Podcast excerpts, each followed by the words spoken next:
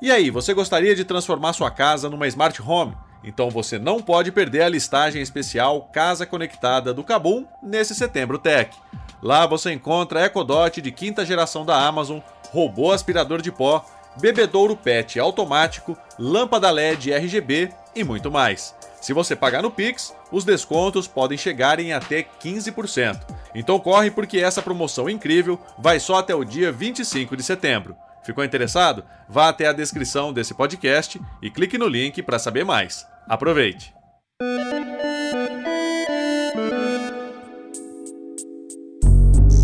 Olá, eu sou o Gustavo Minari e está começando agora o podcast Canaltech. Tecnologia demais pode prejudicar a saúde financeira da sua empresa. Essa é a premissa de um conceito conhecido como overengineering. Isso nada mais é do que quando uma companhia contrata serviços tecnológicos em excesso, muitas vezes sem mesmo saber para que eles servem ou onde serão usados. É para falar sobre esse assunto que eu recebo hoje aqui no podcast Canaltech o João Gabriel Bastos, diretor de negócios da Iteres. Então vem comigo que o podcast Canaltech está começando agora.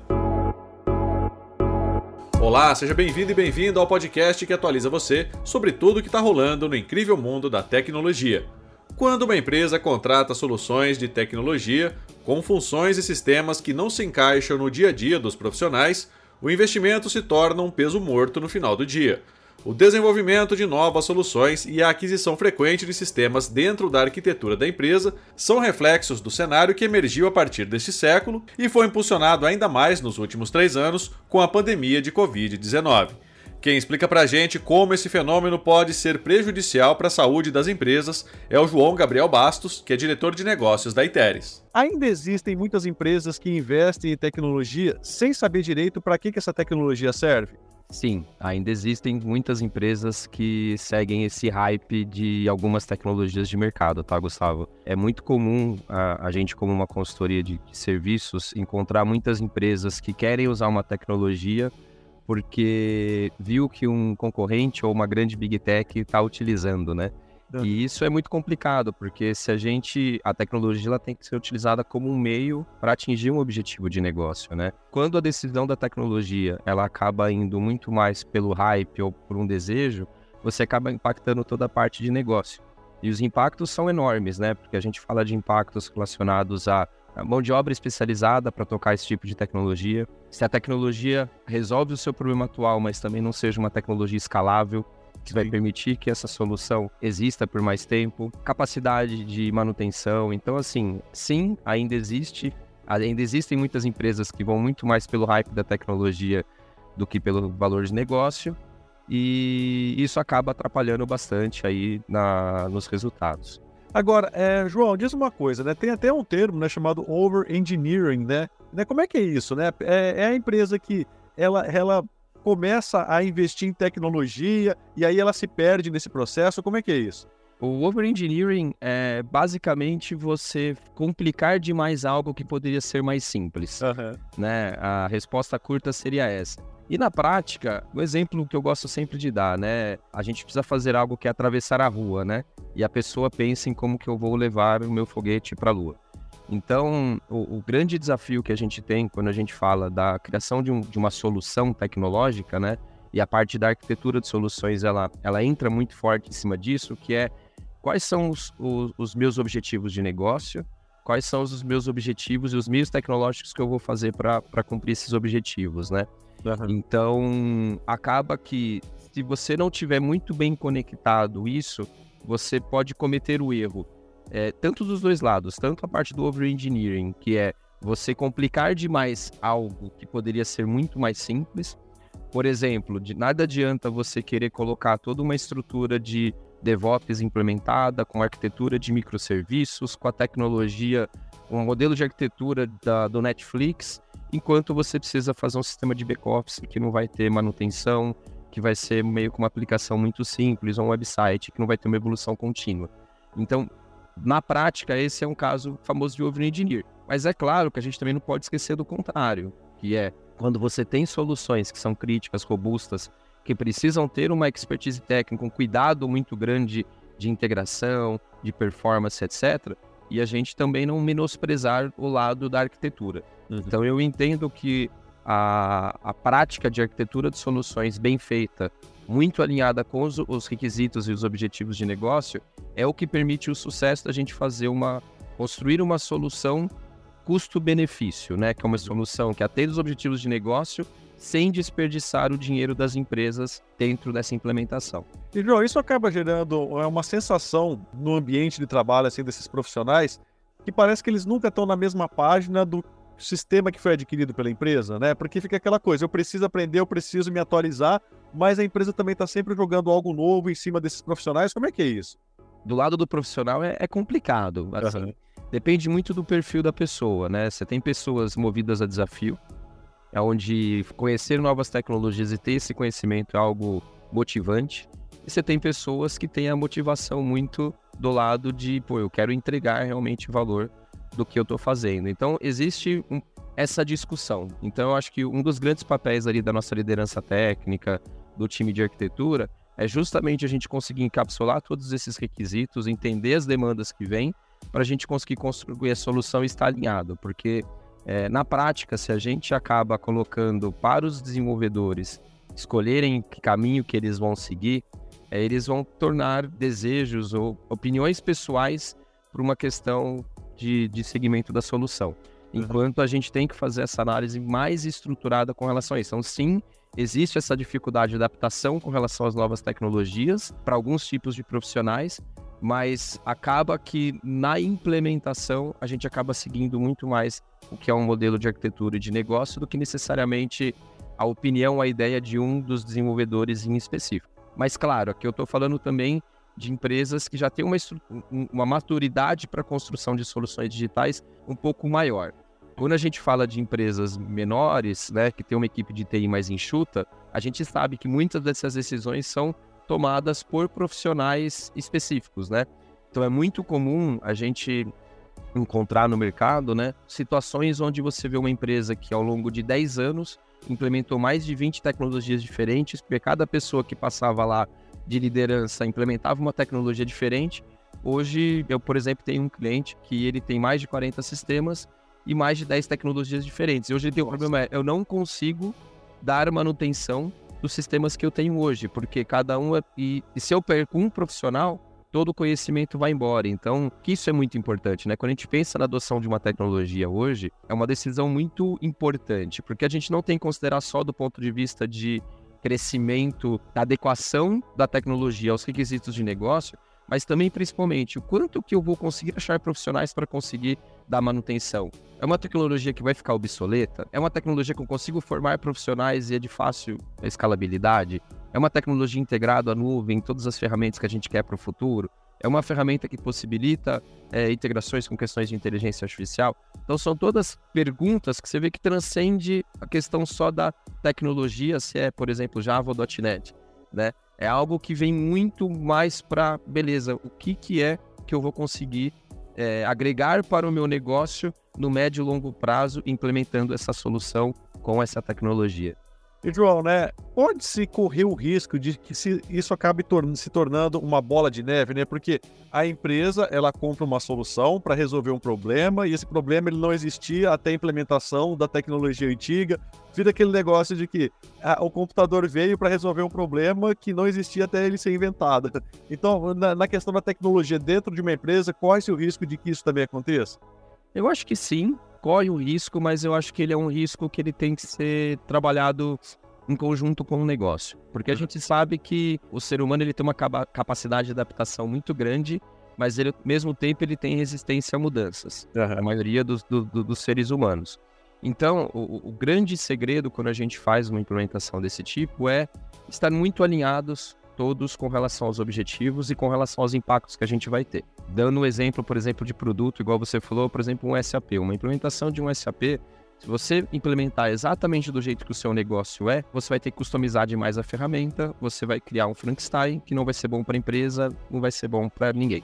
Então, sim, exige uma adaptação com relação a o, o que a ferramenta proporciona para o que o negócio faz, para algo que vai conseguir atingir os objetivos de negócio. Então, sim, é uma preocupação, sim, é algo que tem que ser levado em consideração, mas cada vez mais hoje os, os produtos eles estão sendo tão bem nichados e, e sendo construídos de forma tão específica e também customizáveis que ele permite essas adaptações para que essa frição ela seja menor, tá? Então ela acontece, mas é algo é, um pouco mais tranquilo da gente trabalhar hoje em dia nos projetos que a gente acaba executando. E João, né? Agora, existe um jeito de reverter esse quadro, né? De over-engineering, né? Quando uma empresa compra muita tecnologia, espalha muitos sistemas ao longo de todo o processo? Sim, dá para reverter. É, não é um trabalho tão simples, mas sim, dá para reverter. Primeira coisa que a gente volta para o básico é vamos alinhar muito bem quais são os meus objetivos de negócio, quais são os meus requisitos técnicos, funcionais e não funcionais, o que, que eu espero atingir. A partir de uma revisão, de um assessment estratégico, né, do ponto de vista de tecnologia, a gente consegue identificar realmente o que a gente precisa, onde a gente quer chegar e com quais ferramentas e tecnologias a gente vai chegar para chegar nesse momento. A partir de, deste ponto e dessa definição muito clara de estratégia tecnológica, a gente vai para o próximo ponto que é analisar as soluções que eu já tenho é, dentro de casa, do ponto de vista de tecnologia, de arquitetura, de infraestrutura, é, para verificar quais são os meus pontos de, de melhoria, os pontos críticos, né? Então eu posso ter lá 40 sistemas, quais são os mais críticos? Onde que eu tenho problemas de manutenção? Onde eu tenho um problema de over-engineering? E a partir daí, a gente começa a entrar para um trabalho de definir quais são as prioridades, né, do ponto de vista de solução para serem é, mexidas ou reconstruídas, né, para a gente conseguir fa facilitar tudo isso.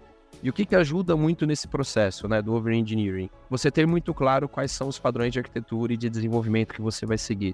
Ferramentas de integração, aceleradores. Então, tendo tudo isso muito bem definido como uma boa prática de desenvolvimento para o time, você consegue que as novas soluções ou a reconstrução, modernização né, de, de, de sistemas legados consiga, consigam ser feitos de uma forma mais estruturada, uma forma mais direcionada. João, então você acredita que hoje em dia a tendência é que a gente tenha uma empresa mais enxuta quando a gente fala de tecnologia? Uh, do ponto de vista de tecnologias, eu acredito que sim, uhum. tá? Porque quanto mais tecnologias que resolvem o mesmo problema, mais complexidade a gente traz para a empresa.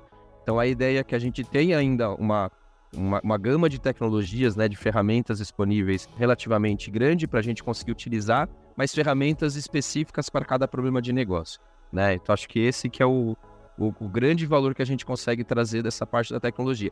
Porém, isso não tira o fato da gente ter muitas pessoas trabalhando com tecnologia, né? Uhum. Porque acho que o, com, enfim, a transformação digital, a aceleração que a gente vem vendo aí nos, nos últimos anos, cada vez mais as empresas, né, de diversos segmentos veem é, o quão importante é a tecnologia co, para, os, para o seu negócio. Né? Então, eu acho que esse investimento, esse trabalho em pessoas ainda vai continuar crescendo bastante, mas usando com moderação as tecnologias que a gente tem hoje, né? Tá certo, viu, João? Obrigado pela tua participação. Bom dia para você, hein? Valeu, Gustavo. Obrigado. Bom dia. Agradeço aí pela, pelo papo. Tá, esse foi o João Gabriel Bastos falando sobre como o excesso de tecnologia pode prejudicar a saúde financeira das empresas. Agora se liga no que rolou de mais importante nesse universo da tecnologia no quadro Aconteceu também.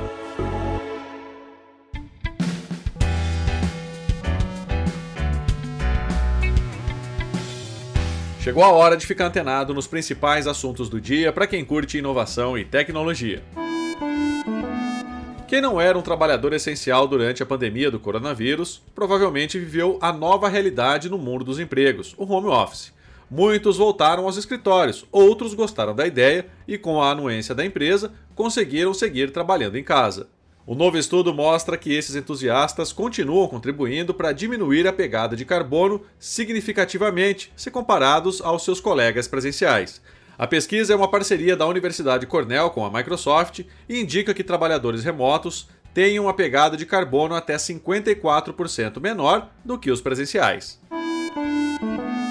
O Spotify anunciou para novembro a primeira edição do Podcast Festival. O evento, que será realizado em São Paulo, reunirá fãs com os criadores de conteúdo da plataforma em sessões ao vivo que permitirão a conexão e a troca de conhecimentos, além de detalhes dos bastidores dos programas. O Brasil é o terceiro país a receber o encontro, que já aconteceu no México e na Argentina. O Spotify Podcast Festival vai acontecer no dia 4 de novembro, no Instituto Tomi Otaki. Os ingressos começarão a ser vendidos no dia 4 de outubro, mas os valores ainda não foram divulgados. A Intel apresentou os vencedores da terceira edição do seu concurso Intel AI Global Impact Festival, um festival que reuniu tecnólogos, futuros desenvolvedores, formuladores de políticas e líderes acadêmicos de 26 países para buscar soluções para problemas do mundo real através da inteligência artificial. Dentre os premiados está um grupo de brasileiros que venceu na categoria entre 13 e 17 anos, com um projeto que visa ajudar pacientes com esclerose lateral amiotrófica a se comunicar de forma mais prática e com menor custo. É a primeira participação do Brasil na premiação. O mercado de IAs para gerar imagens acaba de ganhar uma das principais novidades do segundo semestre, a tecnologia DALL-E 3. Além da integração com o chatbot mais hypado do momento, apenas na versão paga, vale ressaltar, a DALL-E 3 supera a sua versão anterior ao entender demandas mais complexas e também ao ser capaz de gerar conteúdo mais preciso. Apesar de anunciada agora, a DALL-E 3 ainda não está disponível. Ela começa a ser distribuída para assinantes do Chat GPT Plus e do pacote Enterprise a partir do início de outubro. Após inúmeras idas e vindas das agências regulatórias, o plano da startup Neuralink de implementar o primeiro chip no cérebro humano durante um estudo clínico está próximo de se concretizar. Nessa semana, a empresa fundada pelo bilionário Elon Musk liberou o formulário para receber os dados e os prontuários médicos de pacientes que se interessam em testar a nova interface cérebro-máquina. Desde 2020, a startup trabalha em formas de viabilizar os testes com a nova tecnologia em humanos, após experimentos com macacos e outros animais. Tá aí, com essas notícias, o nosso podcast Canaltech de hoje vai chegando ao fim. Lembre-se de seguir a gente e deixar uma avaliação no seu aplicativo de podcast preferido. É sempre bom lembrar que os dias de publicação do programa são de terça a sábado, com um episódio novo às 7 da manhã para acompanhar o seu café. Lembrando que aos domingos tem também o Vale Play, o podcast de entretenimento do Canaltech. Esse episódio foi roteirizado e apresentado por mim, Gustavo Minari, e a edição foi da Julie Cruz. O programa também contou com reportagens de Augusto Dalla Costa, Felipe De Martini, Wallace Moté, Douglas Siriaco e Fidel Forato. A revisão de áudio é do Ivo Meneghel Jr., com trilha sonora de Guilherme Zomer, e a capa desse programa foi feita pelo Eric Teixeira. Agora o nosso podcast vai ficando por aqui. A gente volta amanhã com mais notícias do universo da tecnologia para você começar bem o seu dia. Até lá, tchau, tchau.